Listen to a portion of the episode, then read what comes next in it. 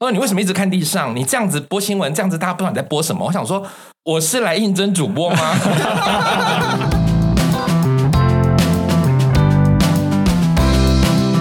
你们累了吗？这是给中年人的心灵鸡汤。你确定不是麻辣烫？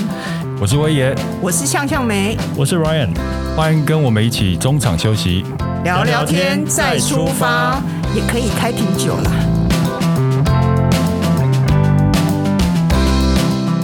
嗨，大家好，我是威爷，欢迎收听今天的中场休息不鸡汤。今天呢，难得请到我们的好朋友，他号称是台湾师奶界的杀手。然后刚刚又听到一个 新的外号，他是人夫杀手。我们欢迎明川，李明川。Hello，大家好，我是李明川。今天会请到你，是因为我们三个一直想说要请什么样的来宾呢？对，当然一定要请我们三个都认识的当头打头阵嘛，对不对？那刚好你就是我们三个的老朋友，而且我完全就是经历过你们每个人的过去。嗯、我们也有参与你的过去，对、啊，大家手上都有黑历史哦。那我们先聊聊我们跟明川是怎么认识的，好不好？好、啊，对，最早认识的会是谁啊？应该是应该是我。啊、来 来，你讲吧。哦，我跟明川认识的那个机缘真的非常的巧。我们是大概超过二十，可能将近二十五年了。嗯，那你四分之一个世纪啊、哦，好恐怖，我要哭了，真的。好了，那源自于就是你知道，大家都年轻过，大家年轻的时候也都是小鲜肉，而且条件也都还可以。那没有啊，然后鄙人在下，我刚好也是这样子。那所以那个时间点呢，曾经有一度呢是有机会进到演艺圈，要出道是不是之类的细节，我们就不详谈。我我就想了解细节啊！不要不要不要，我们是主重点放在跟明川怎么认识的。那那时候你知道新的艺人就要去拍所谓的宣传照嘛？那宣传照一定要化妆啊、发型啊、拍照这样。没错，我们刚才聊他那个时候其实才大学。他已经开始在外面接案子。那个时候帮我化妆的彩妆师就是明川，我本人是的。所以那个时候 你也是刚出道，哎，应该出道一两年吧，两年，或者是呃，因为我自己在我的学生时代的那个阶段，嗯，我都归类为我还没有出道啊，哦，因为对我来讲是打工嘛。打工的心情啊，那你对他那个时候有印象吗？有印象啊，当然啊。你觉得这个人会红吗？看到他第一眼，呃，我记得当时，如果你反问我对当时印象最深刻，是因为他眼睛很大，嗯，那时候眼睛超大，大到他常常会感觉对不到焦。这个很多人说，你说眼神整个失焦，因为眼睛太大了，所以那时候我记得摄影师。为了雕那个让他看镜头这件事，雕了非常非常久，所以我只对这件事情印象非常非常深刻。然后因为他近视很深，对不对？对对对。所以那时候就会，我记得我们大家都为了这个事情纠结很久，怎么样让他看起来眼睛有神，然后又因为他近视很深嘛，怕他说那个近视深的那种呆滞感会被发现。你现在讲的太传神了，把我仿佛把我带回二十二十年前的现场。有啦，因为我每次拍照都会被人家。被他显示这个，所以没有成功出道的原因就是眼睛大而无神嘛，对不对？你看看，就是这是有可能的。两样情，你看现在你没有出道，人家变成大咖的那个，对呀，造型是一路到现在。可是如果说一路到现在，因为接下来的第二位我认识，我们依顺序来讲。对，你知道当时我跟他工作的时候，你知道我是大学生，嗯，哇，吓得皮皮床。那他那个时候不是也是学生吗？我出出社会了啦，嗯、你年纪那么大，没 对哦，我这样讲出来，待会儿讲几年不是就知道了？对，因为接下来这一位就是当时，如果大家犹记得有一个娱乐新闻节目叫做《娱乐百分百》，对吧？大家都知道你是制作人，是，但是却不知道，其实我们最早最早合作的时候，那个时期的《娱乐百分百》并不是大小 S，对。所以那时候你刚刚提到，我想对第一个第一任不是大小 S 是谁啊？我都没有印象。啊，时光机把我们带回去。蔡荣祖，一个广播人，也是歌手，就是一个歌手。我知道，我知道，对，嗯。那时候他在讲，我才知道，哎，因为我一直记不得，我只记得我们是在节目中就是合作认识的，嗯，但我忘了是在哪一段，因为毕竟那时候做八大的节目实在太长了，嗯，对。但我完全真的没有印象，你那时候刚出道吗？是我刚出道，那时候我也是大学生，所以也是彩妆师嘛。我那时候是服装师。哦，OK OK。而且我觉得最妙的是啊，呃，因为当时就是我讲的比较差，因为他好凶，他现在还是很凶啊。他在现场好凶，然后那个凶就是全场的人都不敢对他有任何意见跟造次。嗯、后来呢，真的工作下来，我发现他不是很凶。他只是单纯嗓门比较大而已，对。没有他，他真的很凶啊！不然不然怎么会是呛呛梅？对啊，哎，我要澄清一下，因为你讲话就是你可能个性比较急，对，然后你讲话就会比较快，对，然后你又比较容易没有表情，所以你你就会下的指令说的话都会是比较快速、简单，所以人家就会觉得你很凶悍。其实。没有，没有很凶啊，只是比较严肃。而且呛呛梅当时在这个工作里面，我印象最深刻的，到后来已经不是所谓他很凶，声音嗓门比较大，或者是比较急，或者是他很会直接帮大家画重点。嗯，他让我印象最深刻是在那个年代，我们要回推到二十几年前，一样是四分之一世纪以前，对，有人每天画粗的黑眼线。Oh my god，走那么前面哦，他妆永远都是完妆。到现场，你知道以前我们电视台的幕后工作人员两种吗？嗯，一种就是女的当男的用，嗯，所以你完全会忽略她的存在；另外一种就是会打扮，但是她绝对不是女人味的打扮。所以你说我。那时候的妆完全是错的是不是？没有没有，她完全就是女人味，而且是很潮潮妹哦。她会穿那种很紧的短 T、宽宽的牛仔裤。我严重怀疑她要出道，她想出道，然后染彩色的头发，就是很时髦这样子。没想到你有这样的一面哦。哎，年轻的时候就是你知道，在那种演艺圈总是要打扮一下啊。哦，对啊。然后其实三个人之中最跟你认识最短的就是我。对，没错。虽然讲最短也十多年了耶。哇塞，眨眼也十多年，你看还也上过四个老先生、老太太认识，我想大家都已经那个直接跳出去了，不听了，不听了。是我们现在都不会认识新朋友了，是不是？我觉得朋友是老的好啊。对，那我我是因为在苹果日报工作的时候，跟那个秦明川有上我们的一次广告，然后哎，中间合作好几次，然后就这么多年来就越来越熟了。对啊，我我觉得很有趣，我们三个都是在。工作中认识明川的，而且我觉得，就像你讲，现在认识朋友的机会越来越少了，嗯、可能就是透过工作，然后磁场相近的，你就可以一直保持友好的关系。我觉得这种那个君子之交淡如水的关系也蛮好的，才能长久。对，那其实今天请明川来的重点呢，我们就是要跟他聊天，对，而且要聊一些。听众不知道的事情，聊一些我们平常工作上不会聊到的，不是，就是听众不知道的，没有要聊工作。对，因为其实去 Google 你的新闻，其实已经讲了很多了嘛，各式各样。对，是因为我们今天就是要比较心灵层面的，要挖一些东西出来。好了，各位可以先挖，各位可以去煮杯咖啡喽。今天应该要准备酒的，对，应该是酒，煮杯咖啡，或者是倒一杯酒，可以开始好好的。这个进入我的世界，对，来，我们进入明川的异想世界。对，大家认识你的时候，你已经是很有知名度的造型师，然后甚至有主持节目。我很好奇，就是你到底是怎么出来的？其实这件事情跟我荧幕形象落差很大。嗯，就是本人是个惯老板，看得出来啊。惯老板的意思就是说，因为我在工作上，我是不敢任何，就是我不敢违背任何主管的意思，或者是。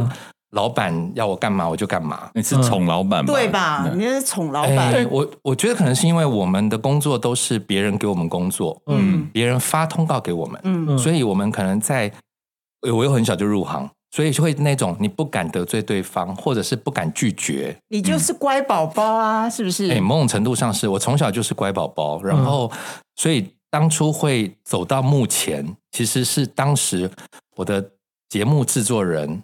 这个很好笑，嗯，那时候虽然锵锵梅是娱乐百分百嘛，然后我就是他的敌对的节目叫完全娱乐，哦、对对，然后那时候我在完全娱乐帮主持人做梳化妆啊什么的工作，就是幕后工作。有一次，我们那时候不是很流行去 SNG 连线，对，各台都会有记者去现场 SNG 连线，然后呢，那一次那一天的那位轮班的记者，他捡袋子来不及。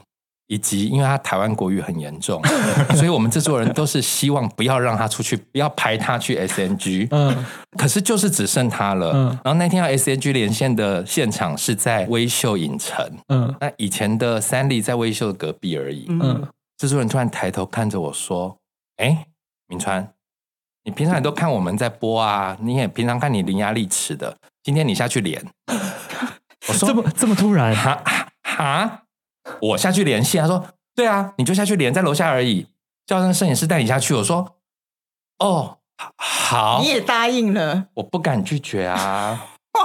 因为制作人就是我的老板啊，然后我就去连线，开启了我的目前的工作的开始。然后连了几次，哎，好像也蛮蛮就是正常的。的开始那时候你知道，因为当年的娱乐新闻，从从那个 TVBS 娱乐新闻、八大娱乐百分百、嗯、三立完全娱乐，对，还有一个华娱的、华为的，不知道什么什么，那个我们就不用讨论了。嗯、反正就是大家是哎呦，中天非常娱乐，就是一个兵家。那时候娱乐新闻竞争很刚开始很蓬勃，竞争很激烈，嗯、大家要想很多花招，嗯、所以那时候我们完全娱乐就想要年轻化，就有各式各样的花招，比如说有一些串场的单元呐，或者是有什么外景改造啦，巴拉巴拉巴拉，本人就莫名成为主持阵容之一，就被推上去就对。嗯，然后我们年轻化的一段，还有我们换了罗志祥、欧汉生当主持人，有一段时间。然后那时候他们的节目叫做《少年兵团》，你要去哪里？另外外面的节目哦，有有有，对我有印象。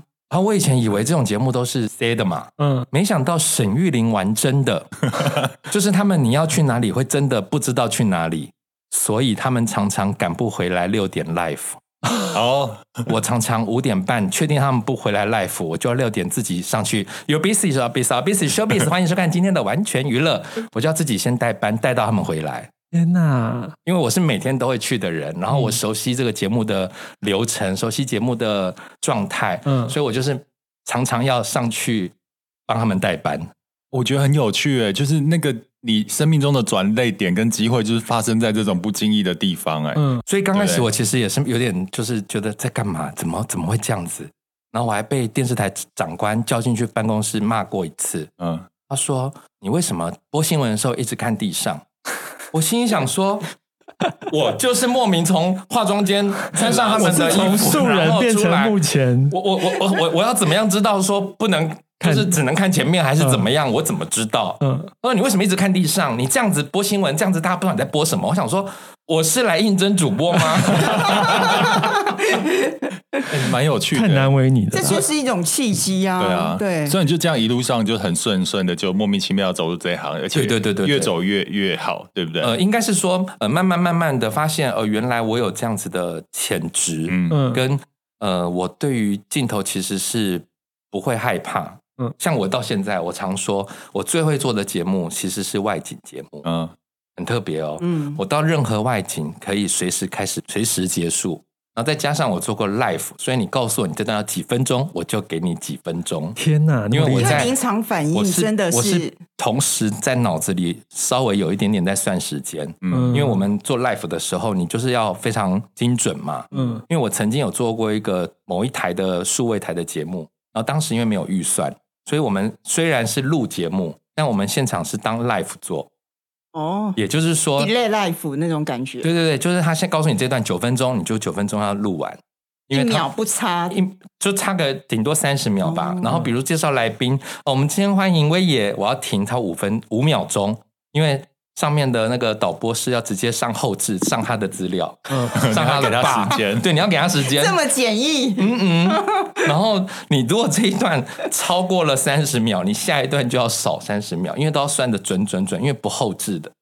啊，所以我才会就是对于时间的掌握这么的精准，是因为有这些训练。但我自己其实一开始是蛮排斥的，嗯，因为我以前还在帮艺人化妆嘛，嗯，所以我就觉得我如果收工带着妆去帮艺人化妆，我觉得很失礼。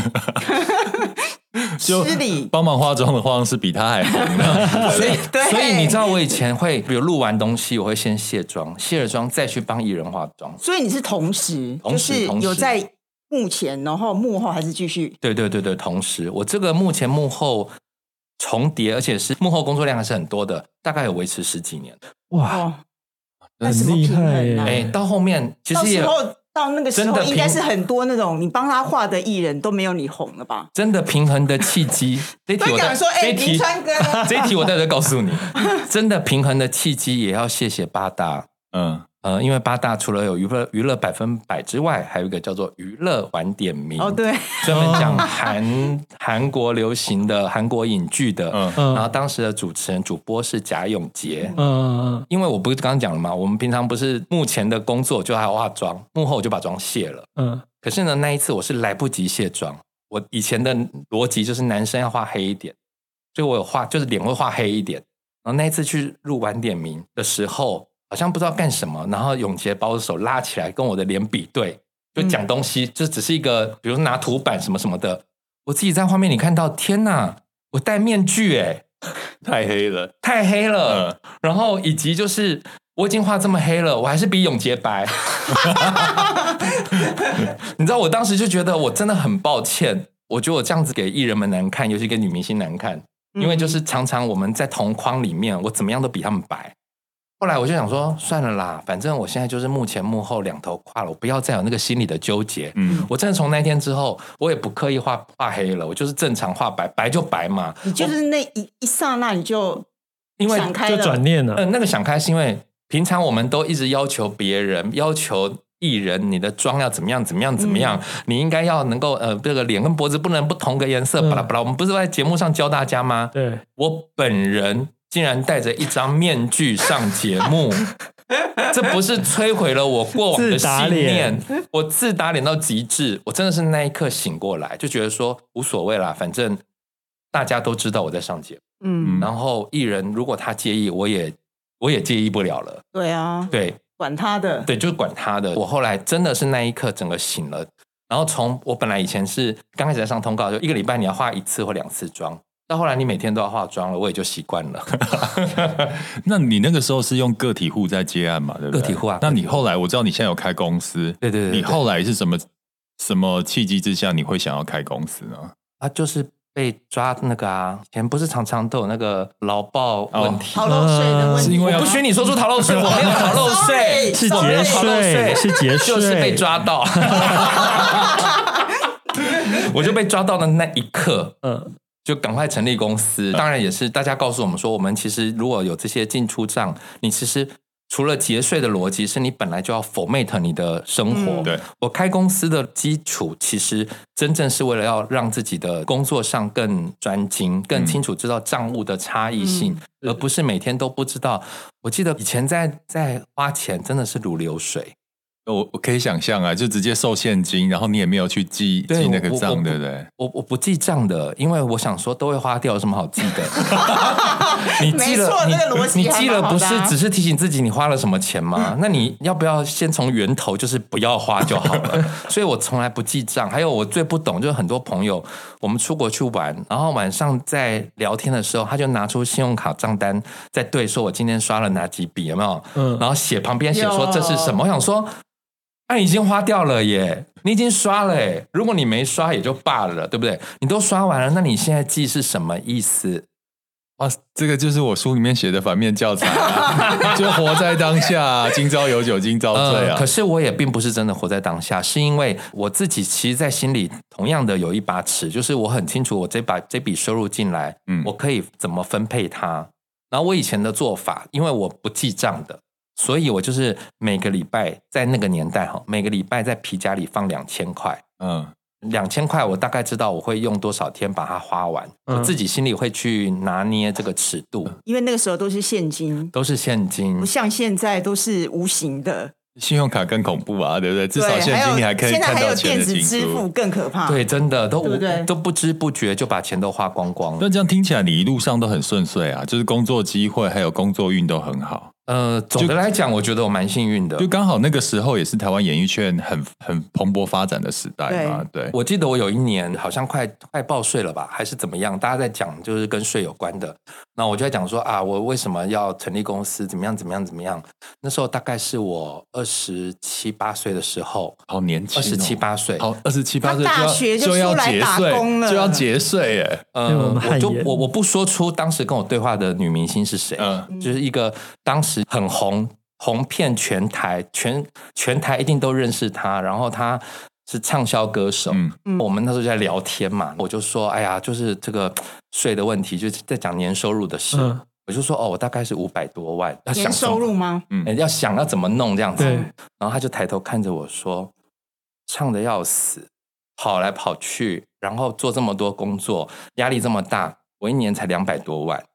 嗯 因为他们可能有很多的抽成，抽成，对，巴拉巴拉巴拉巴拉，然后我就心想说，哈，对呀，啊，我都还每个每天在赚你的钱，所以我觉得就是在当时那个年纪，呃，年纪小，对钱是没有概念，嗯，我是没有概念，我的没有概念是我搞不清楚，对我来讲，一百万跟两百万跟五百万是单位叫百万都是一样的，嗯，因为没有花都不叫钱啊，对，花了才叫钱，没有，而且那个。量体太大，而且我觉得有可能是因为工作一直很顺利，然后钱一直有进来，所以你对他不会有概念，说到底赚了多少。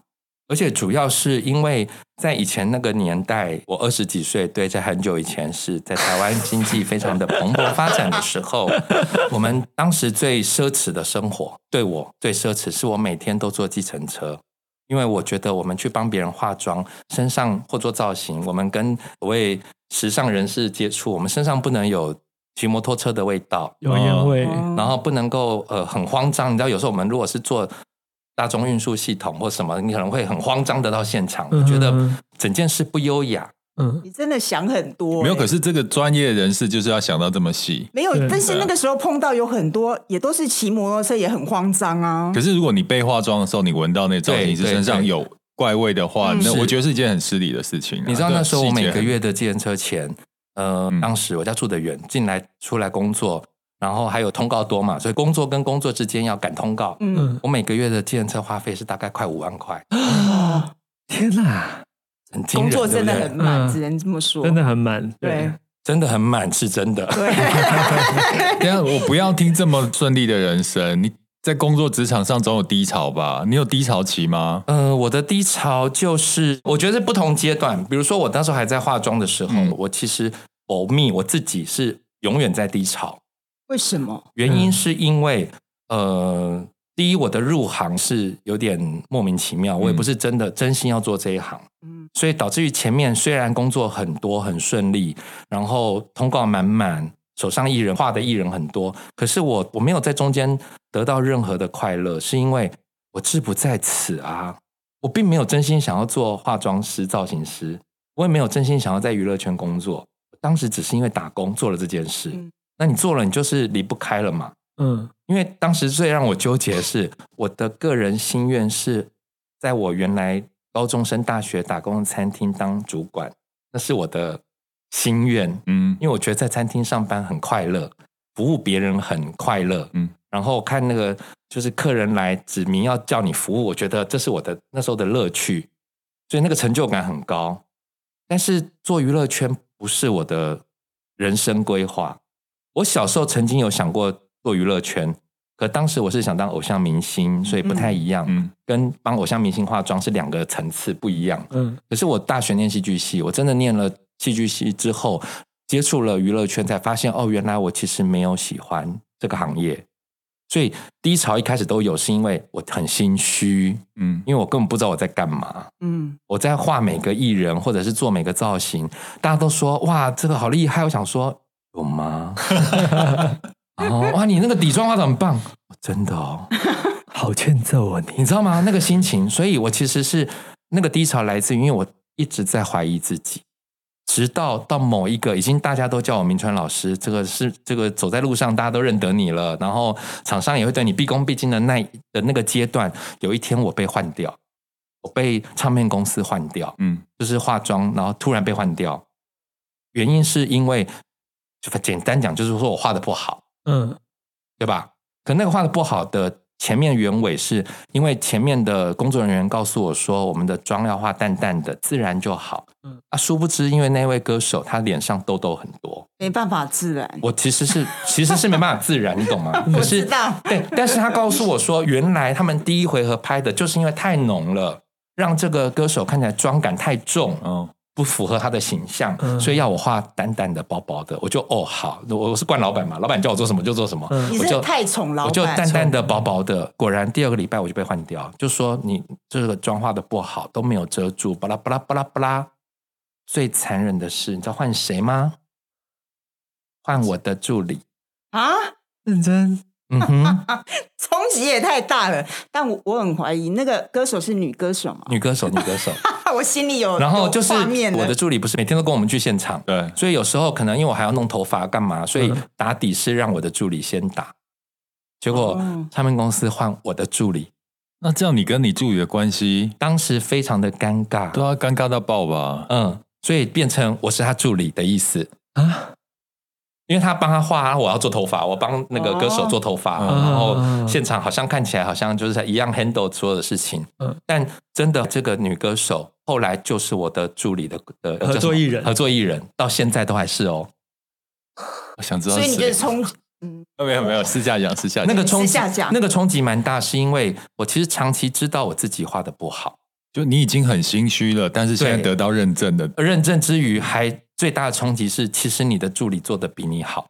哦，我我我我那个心理上真的我会扛不住哎。嗯，我完全就是，其实那个那个是我在职场上的一个很大的挫折，嗯、再加上因为当时换一个心情，就是因为我已经是有名的人，所以你知道那种被。像是你已经在台上准备要表演，被拉下来的感觉，就是当面羞辱吧？是是是是是是是是是。所以那时候其实那一阵子我的状况很差，是我完全对于我的工作是，就是我其实没有办法做，因为你知道我就是会常常化妆化到一半，然后开始有各种画面，各种觉得我要被换掉的心情。所以之前那个媒体上有报你有忧郁症的状况，其实就跟你这种觉得很心虚。在工作上很心虚，然后这样一路上的发生的事情有关系嘛？对不对？我觉得最大的第一回合发作最严重，就是因为我的心虚加上，可是大家看我都说你做的很好，哦，就是你你知道那个是一个很大的很大的心理的落差，就是你自己觉得你只有六十分，可是每个人都说你八十分、九十分、一百分，每个人都在夸你，每个人都在说你很棒，可是我会。永远觉得你们在骗我，也会这样子哎，就有时候可能觉得自己做的不好，啊、但是旁边人都在夸你的时候，你你反而会在怀疑说，哎，他们怎么都那么假？不会啊，我都会想我会变成双重的，嗯，双重的一个我对自己太严格了，难怪你这么快乐。其实就是那个双重的，讲双重人格嘛，嗯，我就是夜深人静都睡不着觉，嗯，我是很严重哎、欸，我都睡不着觉啊，然后可是工作。还是要重生，因为当时工作很多，对，所以可能早上九点八点就要工作，然后我可能真的睡觉是六点，真的睡着，嗯，或者是就没有睡了。而且那个时候大家对忧郁症还没那么了解，不像这几年很多名人艺人都出来出来讲，心理专家也出来讲，所以我们对这个忧郁症是很了解的。我们那个年代，对啊，没有忧郁症吧？不能提吧？没有没有，我觉得应该是说那个时候的大家对忧郁症没有这么了解，所以觉得他就是一个忧郁症，有一些言行举止就会觉得很奇怪，就像那时候对。你讲的有点委婉，其实我那个年代忧郁症就等于神经病，对，觉得这个人他有是你是神。因为那个时候大 S 不是有一阵子就是恐慌症发作嘛？对，然后他突然恐慌症发作，他说那时候讲比较夸张，就是说他要杀妈妈这件事就去轩然大波。那那个时候很多人就会攻击嘛，嗯，觉得他怎么会这样乱讲话啊？然后是不是怀疑说是不是真的精神上的问题啊？因为我们对忧郁症实在太不了解了，对对。而且我当时其实是呃，医生判断是严重忧郁症加恐慌症，嗯。然后你看我们在娱乐圈工作，每天人来人往，嗯。而我最大的障碍是来自于我没有办法跟人相处，嗯。然后人一多，我就会很紧张。嗯，我怕声音很大声。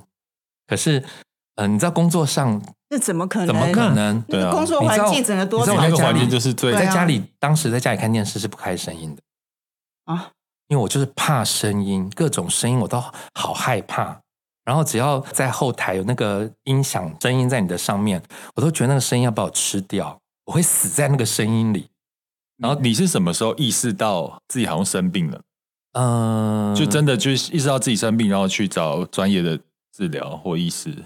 就是我一直化妆化到一半，突然悲从中来，去厕所哭，毫无理由，没有理由。忧郁症是真的，低落的情绪跟那个悲伤的情绪会，他说来就来，嗯，而且是真的毫无理由哦。有时候想说，怎么会这样子？我就是真的，当时我也觉得自己是神经病，就是你就画到一半。看到这个艺人的脸，你怎么就想哭了？你这样就不知情的，不知情的人。不是因为忧郁症的关系，是因为人的关系，非常有可能。所以你知道，我常常就是画到一半，然后就是假借要上厕所，然后去里面哭一哭，整理一下自己的心情，然后再出来继续出来笑脸迎人。因为你知道，我们的工作就是，对啊，我们的工作其实就是采衣于亲嘛，对啊，因为就是艺人开心我们就开心，工作人员开心我们就开心，因为工因为我知道那个气氛，对对对，因为我最高指导原则就是大家开开心心赶快下班，嗯，因为。本人还有后面通告要，所以你们不要拖拖拉拉，你懂吗？所以我就是每天都在彩艺娱亲，但是我又一直就是有这个呃很反复的状态。可是你当时工作这么满，你怎么有办法去这样消化这些东西，或者是去接受治疗呢？呃，我记得我当时看的是，我印象好深，好多话记得很清楚。我看的是每个礼拜三晚上的夜间门诊啊，哦、那因为晚上工作比较少。晚上通常我当时就是 life 完三例就没有工作了，就八点过后就没工作了。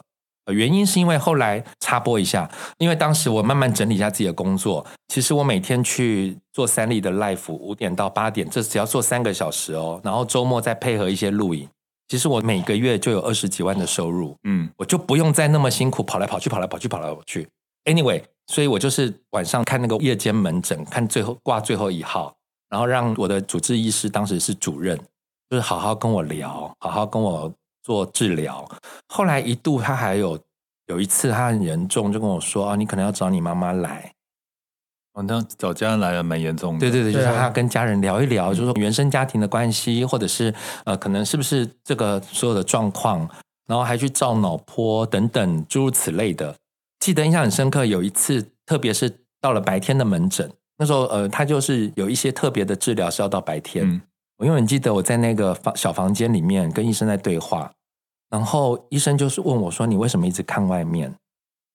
我说：“因为我一直听到有声音。”哦，那个鸡皮疙瘩起来，好像灵异故事，好像在看电影。我我刚刚讲了，电影真的是这样演呢。我要说了，因为我对声音很敏感。嗯，我听到很远很远远方有走路的声音，跟动物在。就是可能狗在叫的声音，跟我觉得有人在讲话，嗯嗯，然后医生看着我说：“你这样听得到？”我说：“我听得到。”他就觉得说我他的意思是说我那个所谓敏感的程度。高敏度太太高了，对，你是一个这样听起来是一个很敏感的人诶。我觉得有有时候那种顿顿的人还活得比较快乐，对，就什么都没有感觉，然后就是得罪别人也不知道。你知道我以前 夜深人静有打电话去报警，因为我听到我们后面两条巷子的有人家里的煮水没有关，跟我听到两条巷子外的 听得太远，两个巷子外的爸爸妈妈在打小孩。我就打电话去报警，这样，然后他们说：“那你可以给我地址吗？”我说：“我只能给你我家的地址。”然后他们来之后，我就是循着声音去告诉他们在哪一户。嗯，那个警消人员就吓死，想说：“你这样听得到？”我说：“嗯，因为我听到了。”好，这这个是听力的问题吗？对，没有，所以我每次都开玩笑说：“不要讲我坏话，因为顺风我都听得到。”嗯，就是顺风耳啊。顺风其实我大概都听得到。那你是在边工作边治疗的状况下慢慢。慢慢好吗？也没有好、欸，也没有好，就是忧郁症不，就是改比较改善了、啊。对对啊，如果说白一点，有吃药就会好一点了。嗯，你就会稍微稳定一点。嗯、可是有吃药的情况下，我很害怕那种很空的状态。嗯，因为吃了药，每个人状况不一样，这我一定要说，每个人状况不一样。嗯、那我的状况是我吃了药，我它会让我的这个整个人没办法聚焦。嗯嗯，有可能听力会变得比较差一点之类的，让你顿顿的啦，就不要那么敏感，让我顿顿。主要就让你听不到就好了，就顿顿的。可是因为，可是因为我们的工作有点难顿顿的，对。对。对，所以那时候我就其实很纠结。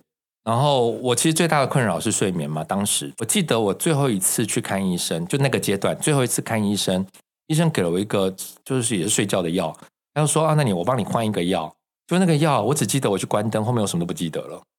这么重，我觉得太可怕了，这很可怕，效果越越强，那个后坐力越大，对，很可怕。然后你就是关了灯，什么都不记得了，对不对？对。早上起来，第二天如常在工作，昨天晚上发生什么事我也不记得。好可怕！昨天晚上确定有在睡觉吗？我觉得他开那么重，应该是我觉得太可怕，太可怕。我为什么说在那个阶段最后一次看医生是，我觉得我不要过这样的生活。嗯，我有自，我是一个有病逝型的人，我觉得我不要过这样的生活，以及我有一天看到我的朋友们都在为我着急，为我在处理这些事，或者是在聊天的时候，我有个朋友很要好，从小一起长大的朋友，那时候只要每一次想跟他谈心，或者是我只要稍微讲一些稍微负面一点，稍微有点状况，他就会说：“哎，你的药呢？包包呢？包包在哪？药呢？”他就是用这种取笑你的方式，嗯，让我，因为我是个很有很爱面子的人，我就觉得他在羞辱我。我其实一开始非常的介意，嗯、觉得说你怎么都这样子笑我。后来发现他就是用这个方式来刺激我，嗯，让我知道，哎，你又开始喽，提醒你，呃，你懂吗？哎，你就状况来喽，这样子。哎，我觉得这个两相。相辅相成的作用，让我当时有停下来看医生，也停药停了好久。嗯，但是我知道忧郁症不会好。嗯，只是你要怎么样跟他相处、和平相处，跟他共存呀。所以你现在的状态就是跟他共存。我现在是共存啊，现在是也是会发作。那可是你现在发作，你知道是什么问题，或者是呃呃呃问题可能不一定知道，但你知道他要发作了。嗯。所以，像你们都是我的朋友，你们都在我的脸书上会看到我。如果那一阵子我一天里做了好多事，又去看电影，又去画画，又去运动，什么什么，表示那天我发作了。哦，焦虑就是拼命做菜也是吗？也是也是。我一天看你发好几道菜 的，如果其实很好分辨。如果那一天我 po 文 po 的很多，就是我那天发作了。嗯，所以我在找事做，借由很多事情来处理自己的。是是是，现在已经可以跟忧郁这件事相处了，知道怎么样调试自己去排解了，对不对？可以了，可以了。因为我现在我都开玩笑啊，因为我以前小时候二十几岁的时候，我许过一个愿望，我许愿就是说我只要活到四十岁。四十岁才开始精彩哎、欸！不要这样说，我以前也许过这种 愿、欸。我也是觉得人生活到那种三十最高峰的时候就可以那个。我们年轻的时候怎么会想到我们要活到五十岁、六十岁？根本不可能，就觉得哎，四十岁差不多啊。而且我默默哎。快四十岁了，而且我当时是有规划的哦，因为我就是二十几岁入行，那二十几岁到三十岁，其实工作非常多，那收入也很蛮多的，我承认。那就是觉得说，哎，我这样子拼了命的工作，有一定的收入，我可以过好一点的生活。那到三十到三十五，我还是可以这样的工作，我可以开始做我想做的事。三十五到四十，就是可以要接不接，半退休的生活。四十岁完美收场。所以我当时忧郁症很严重，都觉得我四十岁一定会自杀身亡，或者是自然死去。我们要这集要结尾在这个自杀身亡吗？对，刚刚讲到就是明川讲到就是他上半场的经历啦，就是在、嗯、呃莫名其妙歪打误撞的就进入演艺圈，成为造型师，嗯、然后在对抗忧郁症的一个过程。那刚刚有讲到就是从四十岁之后，其实就可以做自己。想要做的事情，我觉得这一块呢，斜杠好多。对，每次在脸书看，哇，好多，就好有才华。明川有写很多杠，而且他私底下也是非常会投资理财的。我常跟他交流买房的事情，所以关于这一点呢，呃，这些事情呢，我们就留到下一集跟明川一起来聊哦。那今天节目到此结束，谢谢，拜拜，谢谢，拜拜。